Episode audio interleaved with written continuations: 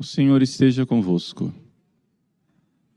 Proclamação do Evangelho de Jesus Cristo, segundo Mateus. Naquele tempo, quando Jesus chegou à outra margem do lago, na região dos Gadarenos, vieram ao seu encontro dois homens possuídos pelo demônio, saindo dos túmulos. Eram tão violentos que ninguém podia passar por aquele caminho. Eles então gritaram: O que tens a ver conosco, filho de Deus? Tu vieste aqui para nos atormentar antes do tempo? Ora, a certa distância deles, estava passando uma grande manada de porcos. Os demônios suplicavam-lhe: Se nos expulsas, manda-nos para a manada de porcos. Jesus disse: Ide. Os demônios saíram e foram para os porcos, e logo toda a manada tirou-se monte abaixo, para dentro do mar, afogando-se nas águas. Os homens que guardavam os porcos fugiram e, indo até a cidade, contaram tudo, inclusive o caso dos possuídos pelo demônio. Então a cidade toda saiu ao encontro de Jesus. Quando o viram, pediram-lhe que se retirasse da região deles. Palavra da salvação.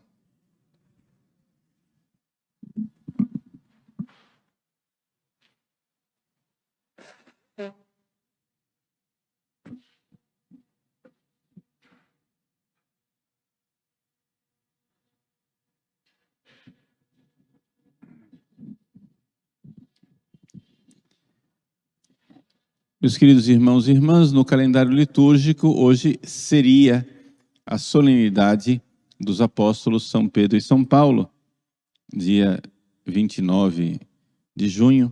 No entanto, no Brasil, para que todo o povo possa celebrar essa grande solenidade, ela é transferida para o domingo seguinte. E nós iremos então celebrá-la.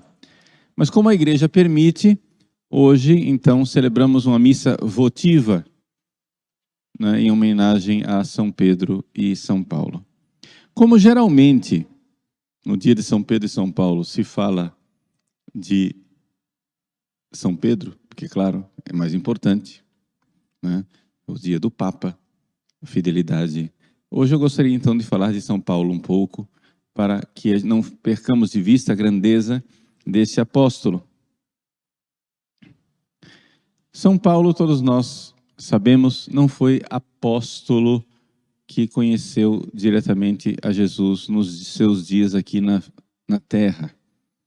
Ele mesmo diz na primeira carta aos Coríntios, capítulo 15, que Jesus apareceu a ele como a um abortivo, ou seja, fora do tempo. Mas esse relato da carta de São Paulo aos Coríntios nos chama a atenção para uma coisa. São Paulo é o autor mais antigo do Novo Testamento. Ou seja, as 14 cartas de São Paulo que estão no Novo Testamento são os documentos mais antigos da nossa fé cristã. Foram, elas foram escritas antes dos evangelhos elas atestam né, a nossa fé e o que seria da fé da igreja sem as cartas de São Paulo. Ou seja, nós estaríamos perdidos. Então, a grandeza da fé que é transmitida por esse apóstolo, a grandeza das cartas inspiradas por Deus, como de fato São Paulo foi um vaso da eleição. Essa é a palavra que Deus mesmo usou a respeito de São Paulo. É? São Paulo, nós sabemos, nasceu em Tarso, que fica atualmente na Turquia, que fica no pé do Monte Taurus, perto do mar Mediterrâneo, então entre o mar e a montanha. Ele nasceu numa cidade grega, né, de língua grega, mas de uma família judaica.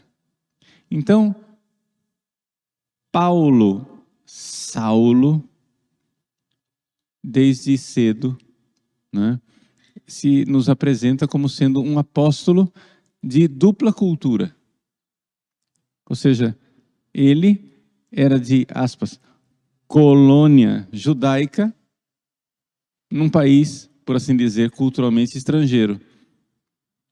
Então, Saulo aprendeu o aramaico, o hebraico, da sua família judia, mas aprendeu também o grego, porque foi criado e nascido numa cidade onde se falava grego.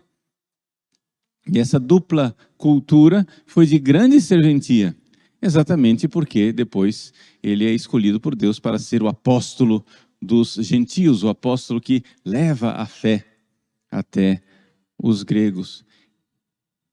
Logo cedo ele é enviado para Jerusalém para estudar na escola de Gamaliel.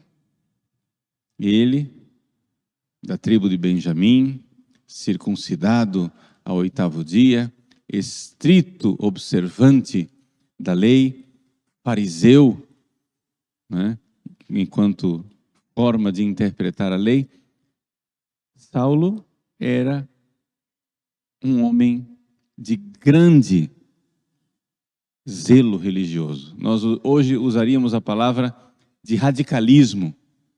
Não era um homem de meias medidas. Não era um homem que gostava de colocar panos quentes nos problemas. Ele queria resolver os problemas. E então, este zeloso filho né, da lei de Moisés ouve falar que existe um homem que se fez Deus. Não existe blasfêmia pior. Não existe sacrilégio pior. Não existe coisa mais horrorosa do que um homem, uma criatura humana, nascido de mulher, se fazer Deus. Quem é este ousado? Quem é este blasfemo? Quem é este sacrílego? Jesus de Nazaré. E ele então, com a sua perversão, com as suas falácias, está conduzindo muitos judeus observantes para essa falsa religião, a falsa religião de um homem que se fez Deus. Tomado de zelo, São Paulo diz: nós temos que acabar com isso.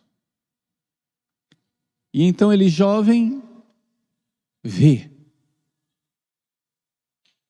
os líderes judeus perseguirem os cristãos. Assim como mandaram matar Jesus, agora vamos ter que matar esses cristãos, porque senão eles vão acabar com a nossa santa religião. E assim mandaram matar Estevão. Saulo, jovem, tomou conta das capas dos judeus enquanto eles iam lá apedrejar Estevão. E ele aprovou a morte de Estevão. Santo Estevão, diácono, ao morrer, tem um êxtase, tem uma visão e vê o céu aberto. Jesus sentado à direita de Deus e reza. Reza pelos seus algozes, pedindo a Deus que não leve em conta aquele crime.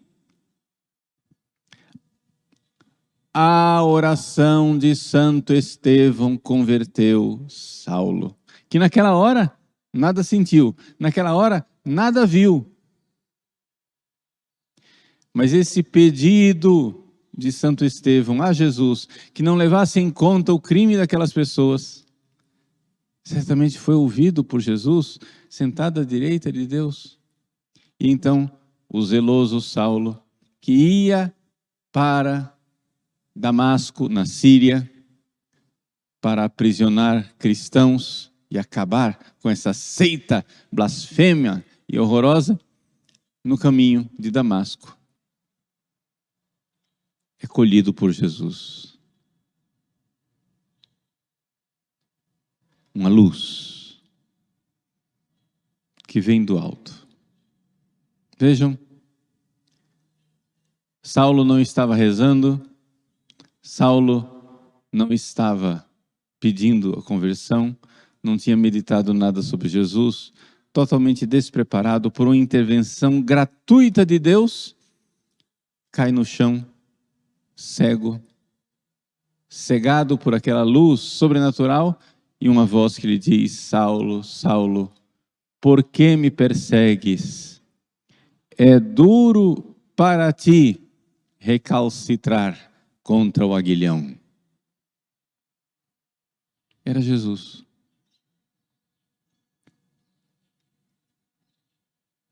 E não por raciocínios humanos.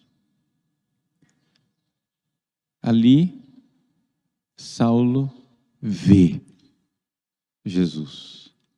E ali ele vê que aquele Jesus que ele achava que era um homem que se fez Deus, na verdade era Deus que se fez homem.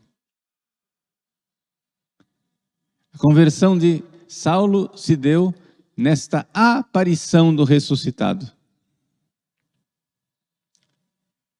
Jesus já tinha subido aos céus. Jesus já tinha encerrado o seu ciclo de aparições aos apóstolos, aos quais ele apareceu durante 40 dias. Porém, anos depois, como um abortivo, fora do tempo, Jesus então decide aparecer para Saulo. Saulo entra na cidade de Damasco, levado pelos seus companheiros, cego e envergonhado, confuso e atônito diante de tudo aquilo que ele tinha vivido. Ananias é levado até ele e Jesus diz: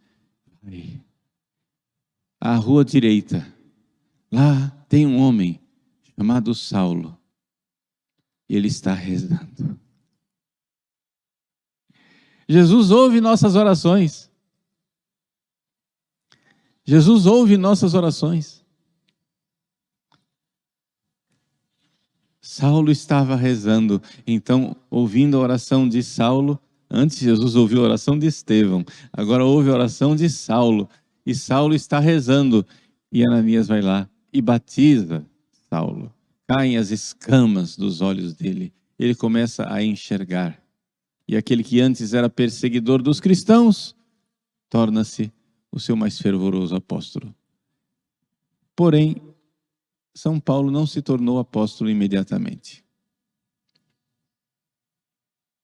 Ele foi para o deserto rezar. E é importante nós nos darmos conta disso. Um verdadeiro apóstolo é alguém que se encontrou com Jesus.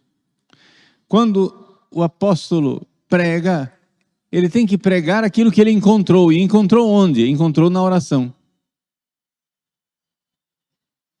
É importante nós nos darmos conta disso.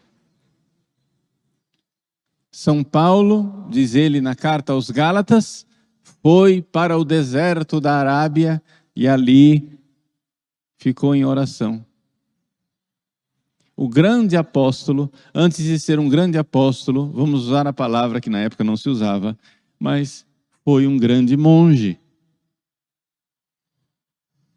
Um homem de vida contemplativa. E nessas suas contemplações, São Paulo, como ele mesmo revela na segunda carta aos Coríntios, teve grandes experiências de Deus. Ele diz: Conheço uma pessoa que foi levado ao terceiro céu. Não sei se no corpo ou fora dele. E ali viu coisas inefáveis. Ele está falando dele mesmo. São Paulo era não somente um homem de grande oração, era um grande místico.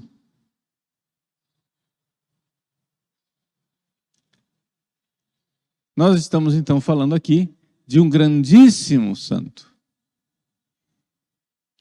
Esse grandíssimo místico, esse homem que encontrou Jesus ressuscitado. misticamente no caminho de Damasco, esse homem que teve visões e êxtases extraordinários, onde foi levado ao céu para contemplar coisas misteriosas, é este homem que então um dia, em Antioquia, num momento em que os cristãos de Antioquia, os discípulos de Jesus foram chamados de cristão pela primeira vez em Antioquia, foi pedido que ele fosse separado juntamente com Barnabé para ser enviado. Ou seja, ali né, houve um discernimento que São Paulo deveria ser ordenado. E ali São Paulo foi ordenado bispo. Ele recebe o título de apóstolo porque não era um bispo qualquer, mas era alguém que viu Jesus ressuscitado. E, e o que é o apóstolo? Apóstolo é aquele que é testemunha de Jesus ressuscitado. Por isso, São Paulo não faz parte dos doze, mas é muito justamente chamado de apóstolo. Porque ele, de fato, é testemunha da ressurreição de Jesus. Por isso, embora não seja um dos doze, ele é apóstolo. E então ele é enviado em missão.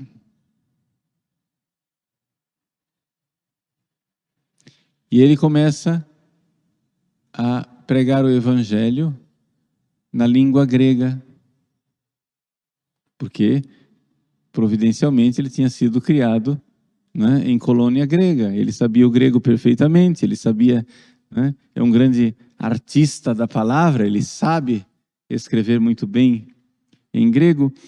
Ele então prega o evangelho na sua primeira viagem missionária. Na segunda viagem missionária, estou aqui evidentemente resumindo muitos detalhes.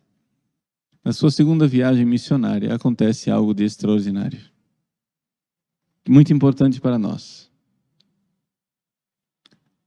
São Paulo que estava querendo pregar o evangelho nas igrejas da Ásia. A Ásia, naquela época, era o oeste da Turquia. É impedido pelo Espírito Santo. Então, já que ele não podia ir para o oeste, o Espírito Santo diz: não vá para o oeste, o Espírito Santo diz: ele não sabe para onde ir, então vai para o norte. Querendo ir para o ponto que fica no norte da Turquia para a região da Bitínia, norte da Turquia. Ele ia para o oeste, o Espírito Santo não deixou. Ele ia para o norte, novamente o Espírito Santo não deixa. Bom, então se não é para o oeste, não é para o norte, vamos para o noroeste. ele fez, ele fez uma, uma média e então foi e chegou na cidade de Troade. É a região de Troia famosa história da Helena de Troia, cavalo de Troia, naquela região de Troade. Mas nós estamos aqui na Ásia, né? No continente asiático. E ali, São Paulo, nas suas orações, novamente, como um grande místico que ele era, tem uma visão. E ele vê um macedônio, ou seja, um europeu, que diz: venha nos ajudar. Esse macedônio éramos nós. Porque se São Paulo não tivesse passado para a Europa para pregar o evangelho à Europa, Portugal não creria, o Brasil não creria. E São Paulo então vai, atravessa, chega na Europa, e a primeira comunidade cristã europeia que ele irá fundar é da cidade de Filipos. Ali, ele é aprisionado, recebe pela primeira vez o castigo das varas, em carne viva, cheio de feridas, com cepo nos pés, ele é colocado no mais profundo calabouço, onde não havia luz, onde não havia higiene, podemos imaginar São Paulo cheio de feridas, sangrando, febril, no meio das fezes de ratos, da urina de prisioneiros, no escuro, aquela prisão fétida. Os Atos Apóstolos nos contam essas foram as boas-vindas dos europeus. Essas foram as boas-vindas que nós demos aos apóstolos que viriam nos salvar. E os Atos Apóstolos então dizem uma coisa que se não estivesse escrito na Bíblia eu não creria. À meia-noite, Paulo e Silas louvavam a Deus. Nessa situação terrível, cantavam hinos de louvores a Deus. Milagrosamente é tirado da prisão, batiza o seu carcereiro e ali prossegue a jornada de Paulo escrevendo suas cartas, pregando o Evangelho a todas aquelas comunidades. Se nós pegarmos a lista de coisas que São Paulo sofreu, lá na segunda carta aos Coríntios, é uma coisa admirável. É absolutamente admirável. Um homem que foi flagelado, sofreu o castigo das varas, depois sofreu naufrágios, apedrejamentos, perseguições. Se nós tivéssemos sofrido 1% do que São Paulo sofreu naquela lista ali, nós estaríamos precisando de terapia psiquiátrica para o resto da vida. 1%.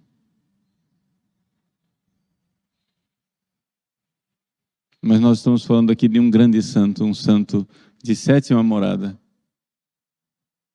E esse grande Paulo, então, finalmente é levado prisioneiro a Roma. Estou resumindo muito a história, porque senão nós vamos passar a manhã inteira aqui contando a história de São Paulo. Ele é levado a Roma, ali, por um tempo é mantido como prisioneiro, depois é solto outra vez, vai até a Espanha, leva o evangelho para a Península Ibérica, é nós. Península Ibérica, Portugal e Espanha, nós fomos evangelizados por São Paulo. Claro, também a tradição nos fala de, de São Tiago, etc., mas é certeza que São Paulo chegou à Península Ibérica. Depois volta para Roma, é aprisionado uma segunda vez e é decapitado no ano de 67 depois de Cristo, debaixo do governo de Nero. Seu sagrado corpo é sepultado num pequeno cemitério na Via Ostiense e hoje a grande basílica de São Paulo fora dos muros. Meus queridos, que prodígios Deus fez para nós, nos dando São Paulo. Nós nada seríamos se não tivéssemos esse grande apóstolo, esse vaso de eleição. Ele mesmo que diz: quando éramos um vaso da ira, mas Deus responde: é, mas agora Paulo, tu és para mim um vaso de eleição. Então, vamos louvar a Deus por esse vaso de eleição, por esse grande apóstolo, nesse dia extraordinário, esse dia em que a cristandade inteira se alegra pelo derramamento do sangue desses dois grandes apóstolos o príncipe dos apóstolos, São Pedro, o apóstolo dos gentios, São Paulo. Vamos então desde já aquecendo o nosso coração para celebrarmos no domingo a solenidade desses dois grandes apóstolos e podermos assim louvar a Deus todo o bem que deles recebemos. Cremos, cremos de verdade na fé desses apóstolos. E como eles, Deus nos dê a graça de derramarmos o nosso sangue, se necessário for, para não negarmos a fé dos apóstolos, para professarmos a fé dos apóstolos.